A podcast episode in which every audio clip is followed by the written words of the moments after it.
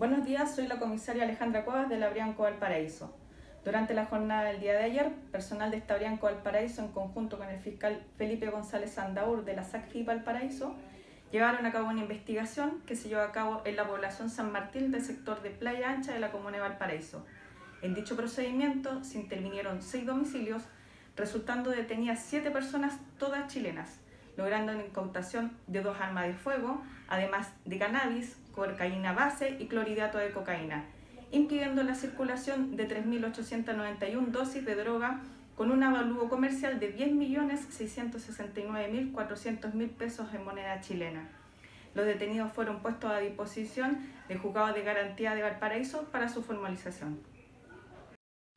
Buenas tardes, mi nombre es Felipe González Sandaur, fiscal adjunto del Sistema de Análisis Criminal y Foco Investigativo de la Fiscalía Regional de Valparaíso.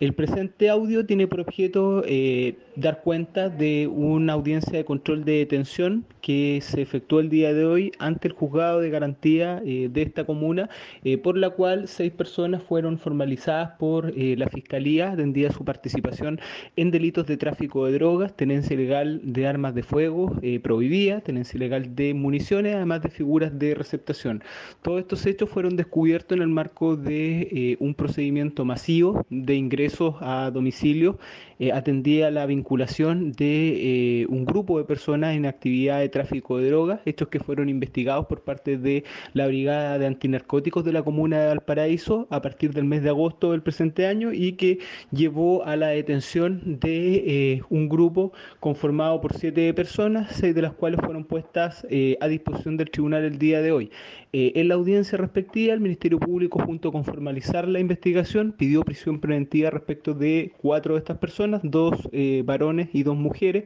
quedando ellos eh, bajo dicha medida cautelar, atendía a que no obstante mantenían irreprochable conducta anterior, atendía la cantidad de delitos eh, y la gravedad de los mismos, el hecho de haber obrado en un grupo constituía su libertad un peligro para la seguridad de la sociedad. De los dos restantes imputados, el tribunal, a solicitud del Ministerio Público, decretó la medida cautelar de arraigo nacional y firma mensual el plazo de investigación en tal sentido se estableció eh, en un periodo de 90 eh, días.